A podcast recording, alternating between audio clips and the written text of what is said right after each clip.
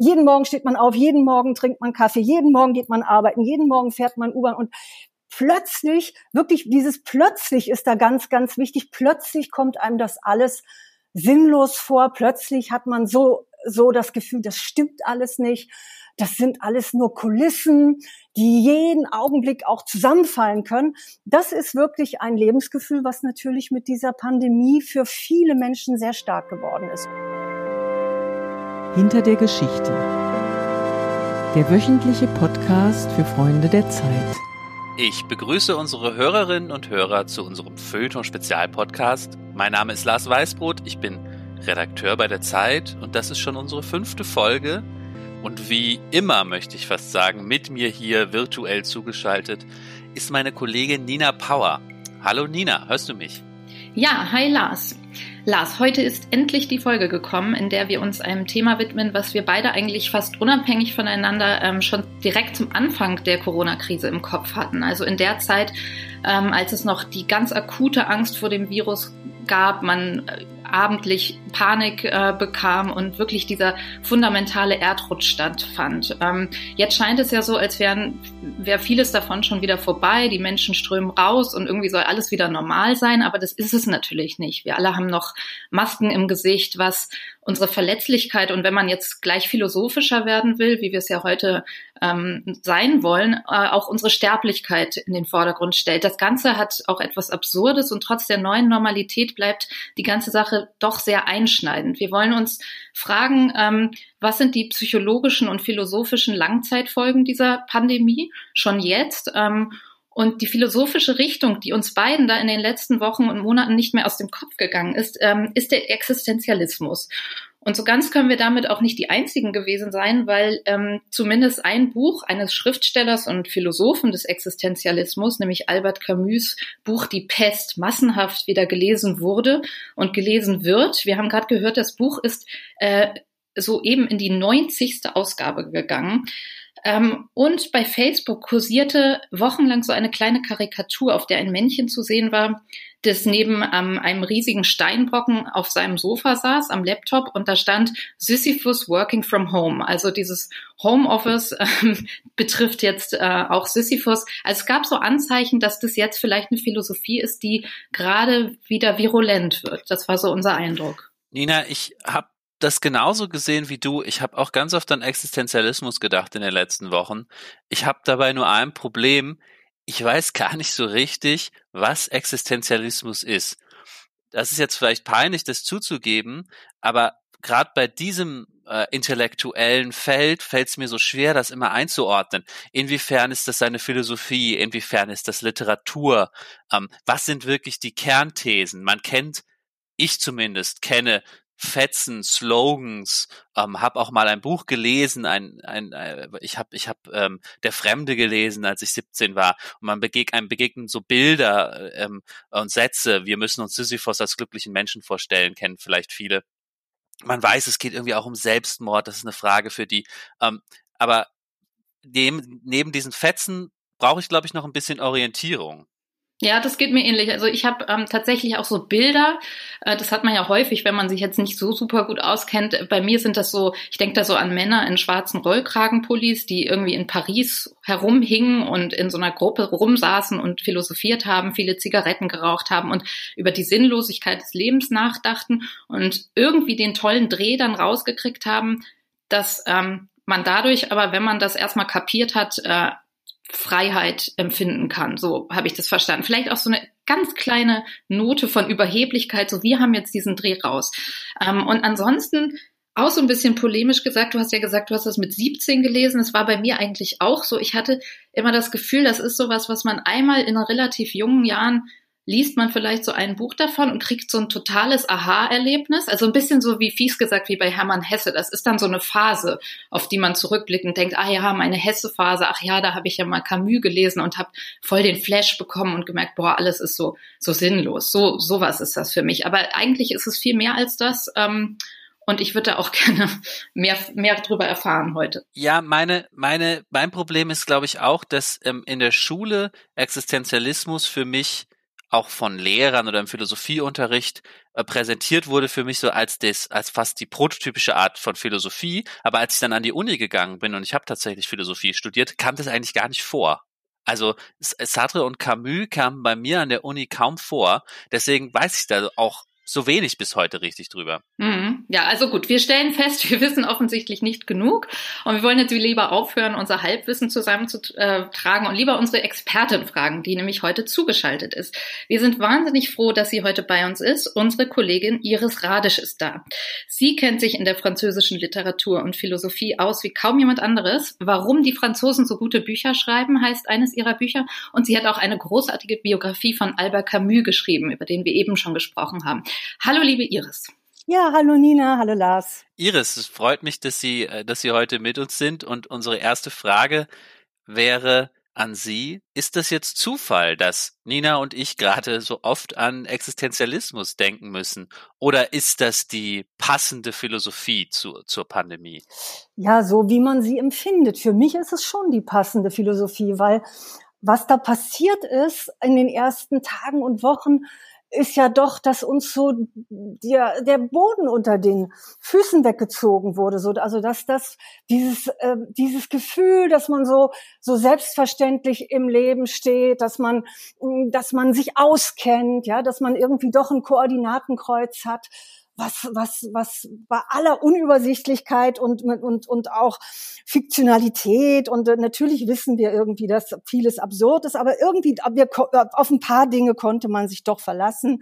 Äh, die Flugzeuge flogen, die irgendwie gab es eine gab's eine Zukunft, man hatte Pläne und so weiter. Und dass das alles weg war, das ist schon ein Lebensgefühl, mit dem der Existenzialismus sich sehr, sich sehr beschäftigt hat. Also vor allen Dingen das wichtige Stichwort, was ich jetzt schon nannte, das Absurde, äh, dass man das Leben wirklich nicht nur so ein bisschen oberflächlich, sondern zutiefst als absurd empfindet und diese ganzen Routinen, also dass man morgens jeden Morgen steht man auf, jeden Morgen trinkt man Kaffee, jeden Morgen geht man arbeiten, jeden Morgen fährt man U-Bahn und plötzlich, wirklich dieses plötzlich ist da ganz, ganz wichtig. Plötzlich kommt einem das alles sinnlos vor. Plötzlich hat man so, so das Gefühl, das stimmt alles nicht.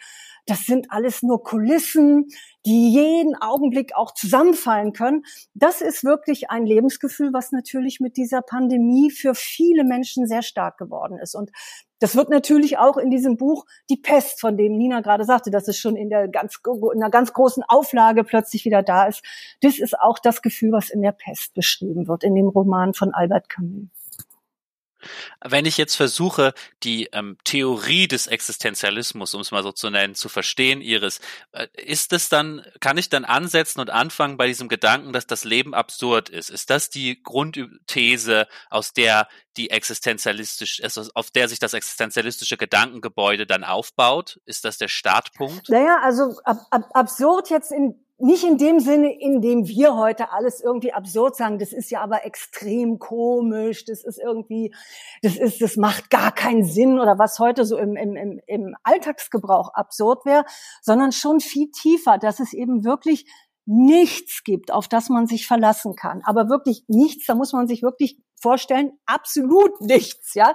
Selbst an, selbst an Kleinigkeiten nichts, dass man eben wirklich auch so in einem tiefen metaphysischen Sinn verlassen ist, also irgendwie ganz alleine in diesem Weltall natürlich da oben kein, kein Gott, der das irgendwie ordnet, der irgendwelche Versprechungen in Aussicht stellt, keine Ideologie, die irgendwie eine bessere Zukunft in Aussicht stellt, wenn ich nur an sie glaube, kein Beistand, also wirklich nichts, was uns irgendwie helfen kann. Also diese, dieses absolute Alleinsein, dieses absolute Alleinsein des Menschen, das ist zunächst mal das Absurde. Das ist die Ausgangssituation des Existenzialismus. Und da sind sich auch sind sich ähm, Jean-Paul Sartre, der natürlich vor allen Dingen für den Existenzialismus steht, und Albert Camus, in, die, die sind sich ja in nicht viel einig. Und die haben sich ja auch am Schluss richtig gezofft und auch voneinander getrennt und so weiter, gab einen riesen Philosophenkrach.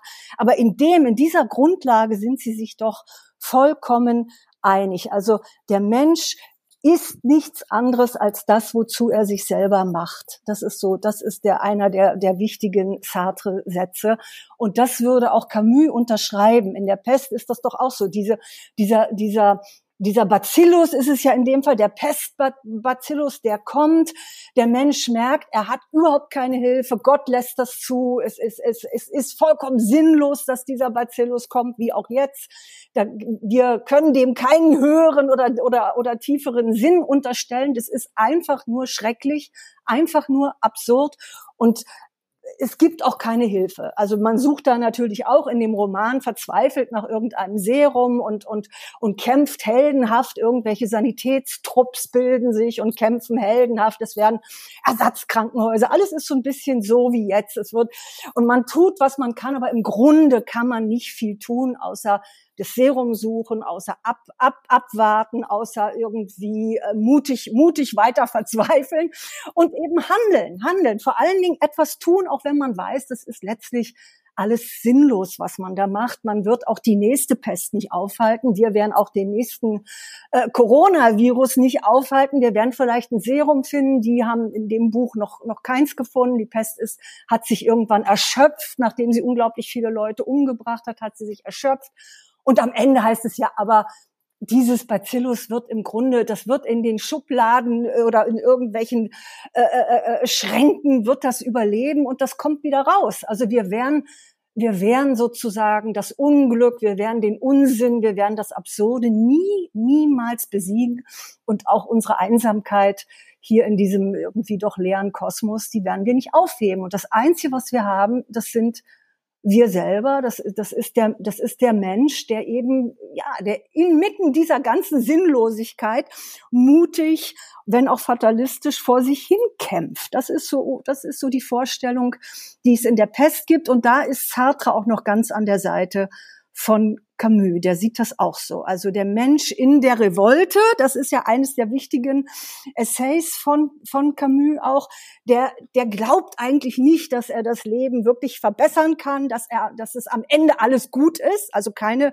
keine Großideologie, kein Kommunismus, kein Paradies auf Erden und trotzdem dieser unendliche Struggle, den, den man nicht aufgeben sollte, weil das ist alles, was wir machen. Wow, das, das klingt zum einen tatsächlich sehr, sehr passend zur aktuellen Lage und auch gerade diese Nicht-Überhöhung, ja. Also es gibt ja irgendwie so den romantischen Strang, der gerade sagt, wow, das ist so ein, ja, ob das jetzt ein Gott geschickt hat, aber es ist so, ähm, das ist kein Zufall, dass wir jetzt alle innehalten sollen und das, äh, wir sollen jetzt mal nachdenken. Das ist die Botschaft von diesem Virus und auch die Verschwörungstheoretiker. Also man, man sieht ja irgendwie, wie schwer das dem Menschen fällt, so ein Virus wirklich nur als sachliche zufällige, das sagen ja auch die Virologen, das ist zufällig entstanden und das ist einfach so. Und das so anzusehen, das hat, ist natürlich einfach hart für den Menschen und auch dieses Alleinsein, das klingt natürlich schon einfach echt nach einer sehr harten Philosophie. Ähm, Ja, also das hat was Hoffnungsloses einerseits, ne, das stimmt schon. Es ist ja eine absolute Hoffnungslosigkeit, weil es eben kein, kein Endziel gibt oder keinen endgültigen Sinn, auf den das alles zustrebt. Wir werden eben nie so eine smart, brave World haben, wo wir alle Probleme gelöst haben, wo alles irgendwie funktioniert und wo das alles Schlimme nie wieder passiert. Aber irgendwie ist in dieser, was heißt irgendwie, das streiche ich, in dieser Hoffnungslosigkeit ist aber für, jedenfalls für die Existenzialisten, auch eine ganz große Kraft, weil man nämlich so illusionslos ist, weil man sich nichts vormacht. Das ist ganz wichtig, sich nicht mehr täuschen zu lassen von irgendwelchen falschen Hoffnungen, von irgendwelchen Zukunftsplänen, die alle nur bla bla sind, wenn man wirklich genauer hinguckt, sondern dass man eben so desillusioniert auf das, auf dieses Hoffnungslose guckt und daraus aber eine große Kraft gewinnt und bei, bei Camus jedenfalls auch eine unglaublich große ja, so Lebensintensität. Also der hat wirklich auch, der, der ist eigentlich ein Autor, wo das Absurde, wo die Verzweiflung nicht trübsinnig ist und nicht melancholisch und einen nicht zum Selbstmord bringen soll, sondern ganz im Gegenteil gerade weil es nichts gibt, außer das nackte Leben, meint ja Camus, soll man es so heftig und so intensiv wie möglich leben. Weil es hat gar keinen Sinn, irgendwas aufzuschieben, irgendwas auf irgendeinen Morgen zu, dass man sagt, ach, heute halte ich, heute mache ich mal nichts, heute muss ich brav das, mein Leben absolvieren und muss durchhalten. Wozu, fragt er. Ich muss für gar nichts durchhalten, ich muss leben, weil es gibt eben nichts außer diese außer diesen Augenblick und ich kann nichts, nichts aufschieben. Das ist ganz wichtig und deswegen ist eigentlich gar nicht so hoffnungslos. Also in dieser Hoffnungslosigkeit und in dem Absurden liegt halt auch eine sehr, eine richtige Freiheit weil man eben nicht eingeschränkt werden kann von irgendwelchen Zielen, die, die, die uns dann auch klein halten und brav halten und uns zum Durchhalten animieren, sondern nee, weg, weg mit dem Kram und im Augenblick sein. Das ist auch, das ist auch in der Pest eine große Kraft und auch im, selbst in dem Fremden. Das ist ja ein, ein sehr trauriges Buch, ein sehr trauriger Roman, weil der Held zum Tode verurteilt ist und am Ende auch aufs Schafott muss. Und trotzdem gibt's selbst da diese Intensität des Augenblicks, jedes gelebten Augenblicks. Ja, das klingt nach ähm, sehr radikalen Ideen und ich äh, spüre schon, wenn Sie darüber reden, dass, die, dass das auch ein, eine Freiheit oder diese Intensität ähm, verstärkt. Wenn man jetzt überlegt, ähm, wer, wie, wer sich das ausgedacht hat, waren die, also war jetzt Camus auch so ein radikaler Typ? Also hat er das so umgesetzt, wenn ich mich das so frage? Also, ähm. hm, naja, ja, ja, also kann man sagen, war er ein radikaler Mensch.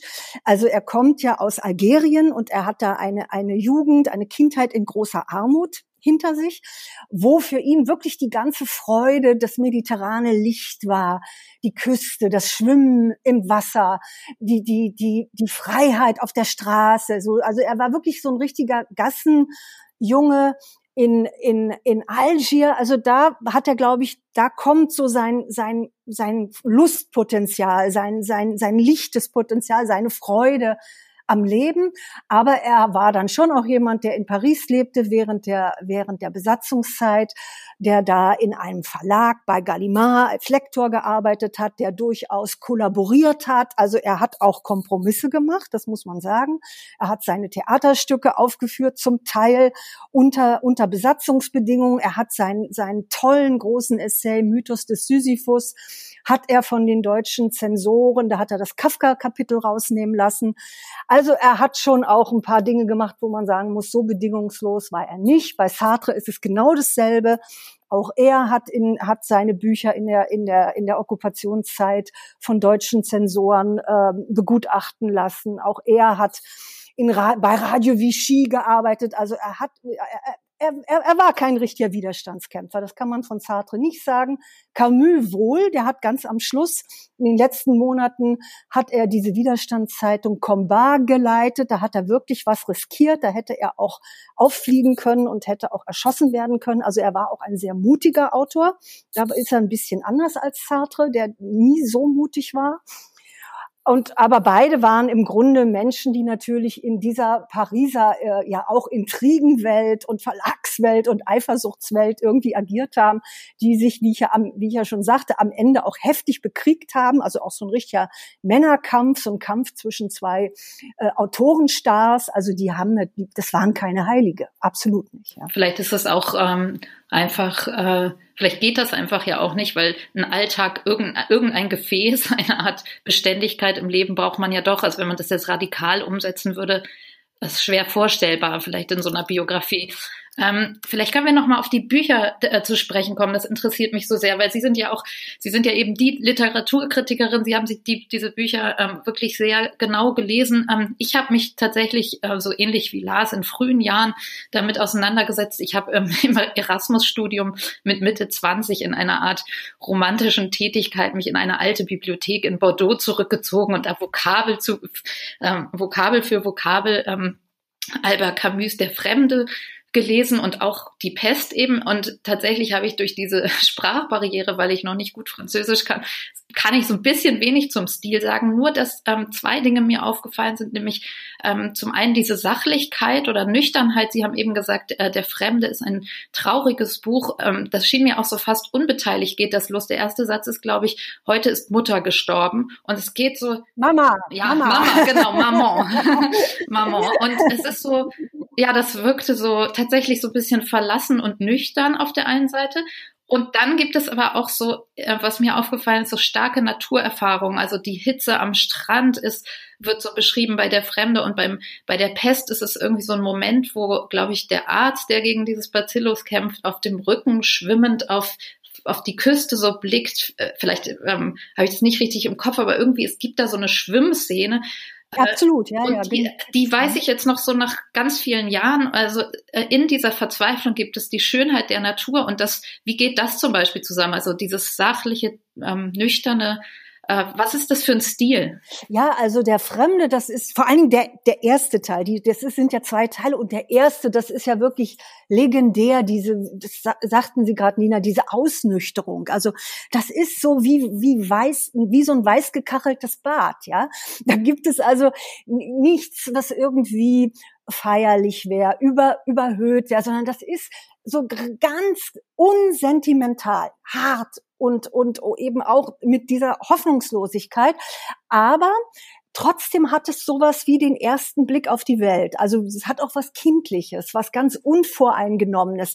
Dieser, das ist ja ein Ich-Erzähler, der weiß nicht Bescheid. Der, der, das ist so eine, so eine wunderbar literarische, künstliche Naivität. Das ist so, als, als, als würde ihm das alles wie zum ersten Mal erfahren, äh, als würde er das alles zum ersten Mal erfahren, was er da erlebt. Das ist toll. Und in dem zweiten Teil, da ist er dann schon feierlicher. Da hält er große Reden. Da will ihn dann ein, ein Priester, da kommt er ins Gefängnis, weil er am Strand einen Araber erschossen hat, ohne es eigentlich, ohne es zu wollen, weil die Sonne ihn geblendet hat.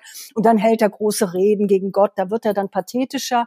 Und auch die Pest ist in einem bisschen feierlicheren Stil geschrieben. Das ist zwar auch eine Chronik, und als Chronik hat es eine gewisse Nüchternheit, Festigkeit so, aber es ist, es ist ein bisschen feierlicher. Es hat nicht so ganz dieses, dieses Ausgenüchterte. Und dann, das stimmt natürlich, diese tollen Naturerfahrungen und auch diese ganz feinen Beschreibungen. Also das ist wie so ein Fest der Einzelheiten.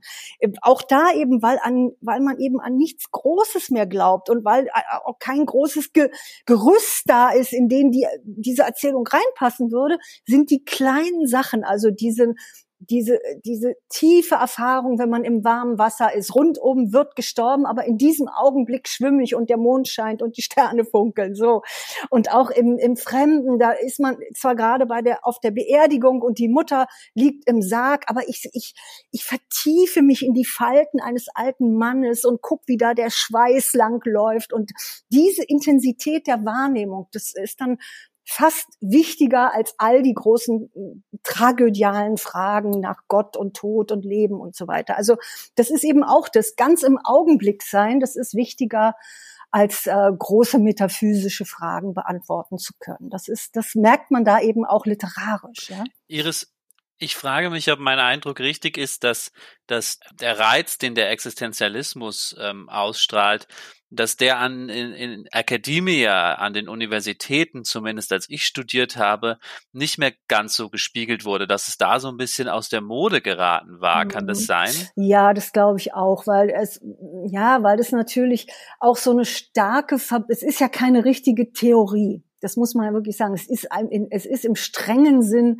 keine Philosophie. Es ist ja fast schon so ein bisschen Lebensphilosophie. Und das ist ja etwas, was die Sie sagen so, als sei das was Schlechtes. Ja, nee, ich machte so, ich sag gerade, die, die, die, die Akademie, die, die, die behandelt das so ein bisschen mit spitzen Fingern, weil das ja nicht richtig durchdacht ist. Da spielen ja Gefühle auch eine, eine Rolle, also Lebensgefühle. Das habe ich ja ganz am Anfang schon gesagt. Das ist eigentlich, das Absurde ist eigentlich ein Lebensgefühl. Und das ist ja kein strenger Begriff die, die kommen zwar auch von Heidegger, diese Existenzialisten, und da sind ja dann auch so Lebensgefühle durchaus da, wie die Sorge und, und, und, und die Angst. Also da, da gibt's das, diese, diese Verbindung mit dem Lebensgefühl. Aber in der strengen Philosophie ist das ja nicht so. Und das, und das ist, glaube ich, das, was, wo man immer so ein bisschen, wo die Philosophen immer so ein bisschen überheblich sind. Also auch diese Kreuzung mit der Literatur, dass ja sowohl Sartre als auch Camus äh, äh diese, diese, diesen Existenzialismus einmal literarisch und dann auch essayistisch und philosophisch behandelt haben. So eine Kreuzung ist einmalig. Das kein, also bis auf Sloterdijk vielleicht, der ja auch mal einen Roman geschrieben hat, schreiben Philosophen in der, also richtige Philosophen in der Regel ja keine Romane. Das ist ja heute alles schön. Jeder sitzt so in seiner Schublade. Aber damals, die hatten eben noch den Anspruch, sowohl Theater zu machen, als auch Philosophie, als auch Romane, als auch Journalismus. Beide waren ja auch, Camus war ein großer Journalist, auch Sartre hat tolle Reportagen geschrieben. Also dieses, Uomo universale, also ich bin noch jemand, der aus dem Vollen schöpft und der, wenn, wenn ich ein Intellektueller sein will, eigentlich auf allen, allen Klavieren spielen möchte. Das gibt's ja heute nicht mehr. Wir sind ja heute richtig, alle, alle sind wir Spezialisten, alle stecken wir in irgendwelchen Schubladen. Und selbst als Journalist bin ich dann nur für, für den Fachbereich zuständig und als Philosoph nur, nur für den und der, und als Autor bin ich nur für die, für, für das zuständig. Also diese Schubladisierung, das hatten die nicht. Und das war, ist natürlich so ein Nachkriegsphänomen, wo noch so ein Aufbruch war und wo wo, wo die sich einfach alles zugetraut haben. Und ich glaube, das ist das, worüber man heute auch ein bisschen die Nase rümpft. Das findet man naiv und zu überschäumend und so nicht ganz ernst zu nehmen. Hatte das denn eigentlich sowas, was ich am Anfang so ein bisschen polemisch gesagt habe, dass ich das Gefühl hatte, so, die haben gedacht, sie haben den Dreh so raus. Also ist es so eine, war das so eine, jetzt nicht Sekte, aber so eine Gruppierung, die dann auch, äh, also hat es die Massen angesteckt oder war das eher so eine studentische Sache, die dann wirklich, also dieses, dieser Anspruch eben so ganzheitlich im Leben das zu, das Denken auf allen Ebenen so umzusetzen. Ähm, hat das gefunkt? Ich glaube, das hat wahnsinnig gefunkt, eben gerade nach dem, gleich nach dem Zweiten Weltkrieg, äh, diesen, diesen einen Vortrag von Sartre, also ist der, Exist, ist der Existenzialismus ein Humanismus, den hat er ja zunächst in Paris gehalten und da sind, der, der, der kam gar nicht durch, durch in den Vortragssaal. Der hat eine Stunde gebraucht, bis er sich durch die Massen ans Mikro gekämpft hat. Stühle gingen zu Bruch, Leute fielen in Ohnmacht und so. Es war ein, ein absolutes Massen, Massenphänomen, das muss man sagen. Und auch, und auch Camus war ja, war ja, also zumindestens nach der Pest dann und, und nachdem er dann Chefredakteur des Combat war, ein Star, ein absoluter Star. Und das war schon, das war für die Leute, es war, glaube ich, für die Massen, die hatten das Gefühl, hier wird unsere Situation ausgedrückt. Hier ist, hier, hier sind wir im Augenblick, hier haben wir den historischen Augenblick, dass wir Autoren haben, die das Gefühl unserer Zeit ausdrücken. Sowas haben wir, glaube ich, in dieser massiven Verbreitetheit heute überhaupt nicht. Und die das nicht nur in Zeitungen, sondern auch auf dem Theater und in der Philosophie tun. Also ich glaube, das war damals es waren nur so, so ein paar Jahre. In den 50er Jahren hörte das dann eigentlich schon auf und wurde vielfältiger. Da kamen dann auch, kamen viele neue Strömungen, auch der Nouveau Roman und ich und Beckett und ich weiß nicht was. Aber so gleich nach dem Krieg war das ein absolutes Massenphänomen in, in Frankreich. Und dann langsam auch kam es ja auch dann nach Deutschland. Hm, das bestätigt ja auch unser Anfangsgefühl, dass es eben eine sehr eine Philosophie ist, die dann auch nah am Leben ist und ähm, die also die so viel im Gefühl stattfindet, also im Denken, was sich dann aber in ein Gefühl übersetzt. Äh, vielleicht zum Abschluss auch eben nochmal die große entscheidende Frage. Wir hatten das ja jetzt so ein paar Mal. Kann uns das gerade Trost geben? Also es ist ja so, wenn man jetzt so die Geschichte der Philosophie sich so anguckt und man würde ja jetzt nicht irgendwie sagen, so jetzt äh, gucke ich mir nochmal Platon an oder Kant, weil ich habe das Gefühl, da, da gibt's was für mich zu holen jetzt, als wenn ich auf der Suche nach Trost bin oder nach, ähm, ähm, ja, nach so einer vielleicht tatsächlich so einer Verbesserung meines Denkens oder Lebens. Ähm, wir leben ja in einer Zeit, wo es eine Inflation gibt von ja, so ein bisschen so diese Lifestyle-Ratgeber-Geschichten, ähm, so schaffen sie es im Jetzt zu leben und so wird es intensiver und so werden sie äh, zufriedener. Man kann so ein bisschen Buddhismus reinrühren. Ähm, gibt es da, also ist es, ist es eben ein Versprechen, was der Existenzialismus, der ja längst da ist, ähm, äh, womit man sich sagen kann, man kann sich diese Tipps schenken, wenn man wirklich das irgendwie schaffen würde, da nochmal reinzutauchen und diese radikalen Ideen im Kopf zu behalten, weil es geht ja tatsächlich um eine Perspektivenveränderung eigentlich. Also ich, ich finde ja, weil all das, Nina, was Sie jetzt an, an, ansprechen, das würde ich ja noch mehr unter Wellness, Wellness verbuchen. Also wie verbessere ich mein, mein Leben? Wie mache ich mich resilienter oder irgendwas äh, widerstandsfähiger? Das sind ja alles so ja fast so ein bisschen äh, höhere Schönheitstipps oder so, ja. Wohingegen hier diese diese Radikalität, das ist ja ganz was anderes. Also für mich ist diese Desillusion, die die mit dieser Philosophie verbunden ist, die ist für mich wirklich auch heute noch befreiend, muss ich sagen. Und zwar in einem, in einem ganz radikalen Sinne, dass man eben wirklich sagt, ja, diese, wenn ich ehrlich bin und sage, es wird diese Hoffnungslosigkeit, die ist einfach da. Da kann ich mich drehen und wenden, wie ich will da helfen alle Überlebenstipps nicht und alle Achtsamkeitsregeln äh, kommen da nicht gegen an und, und irgendwelche äh, Meditationen, nichts kommt dagegen an, dass eigentlich eine große Hoffnungslosigkeit da ist. Und wenn, wenn, wenn man das als Freiheit empfindet, so, so wie das in den Büchern ähm, vorgelebt wird, kann das, finde ich, wirklich ein paar Fenster öffnen. Das würde ich immer noch sagen. Also ich bin nach wie vor, deswegen habe ich mich ja auch so viel mit diesen Autoren beschäftigt.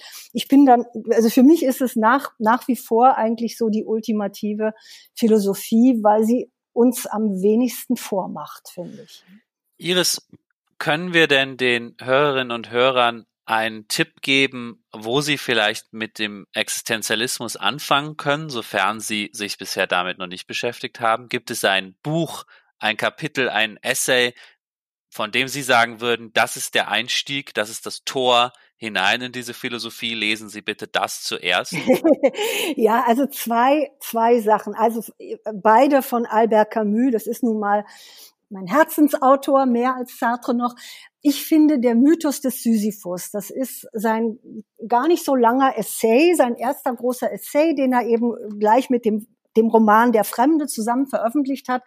Das kann man lesen ohne jede Voraussetzung, das, weil das eben wirklich aus seinem eigenen Erleben heraus geschrieben ist, wo er erklärt, wie ist er selber dazu gekommen, das Leben für absurd zu halten und wie, dass einem so plötzlich irgendwie die Augen aufgehen und plötzlich dieser Vorhang reißt, der einem alles so so bequem und selbstverständlich macht. Das das erklärt er im Mythos des Sisyphus sehr schön und dann vielleicht zumindestens den ersten Teil des Romans der Fremde, wo eben auch dieses ja, wo man plötzlich merkt, wie fühlt sich das an, wenn, wenn man sich in der Welt so fremd fühlt. Und dass es vielleicht auch gar nicht so schlimm ist, wenn man sich in der Welt so fremd fühlt, dass man davor gar nicht so eine Angst haben muss. Das sind eigentlich die beiden Einstiegsdrogen, waren meine Einstiegsdrogen und die würde ich empfehlen. Ja, großartig, Iris. Vielen Dank. Wenn man mit Ihnen darüber spricht, man hat wirklich Lust, jetzt loszugehen in den Buchladen und ähm, da einzutauchen. So geht's mir jedenfalls. Okay. Danke Ihnen, Iris. Klasse, okay. Sehr, sehr gerne habe ich das gemacht. Ja, tschüss. Danke dir, Nina, auch. Das ähm, war wieder ein großes Vergnügen, mit dir hier zu sprechen. Und ähm, auch ein, ein, ein Trost ist es immer, wenn wir unsere Folge hier aufnehmen und uns einem Thema widmen, was vielleicht ein bisschen Trost bereithält und man lernt was. Auf jeden das Fall. Ich auf jeden Fall heute ge gemacht. Ich habe was gelernt. Auf jeden Fall. Ich werde auf jeden Fall jetzt äh, nochmal meine alten Bücher rauskramen und äh, noch ein bisschen mehr ähm, herumstöbern in, in den Romanen des Existenzialismus. Ja, unbedingt. Oder auch gute Idee in den Buchladen gehen. Die haben ja jetzt alle wieder auf und äh, sich da was besorgen. Das ist ja auch, sind ja, die Klassiker sind ja auch immer vorrätig, die muss man gar nicht bestellen, die kann man einfach mitnehmen. Das ist doch immer das schönste Gefühl. Und wir hören uns bald wieder, oder Nina? Ähm, bis dahin, lieber Lars. Bis dahin. Ciao. Ciao.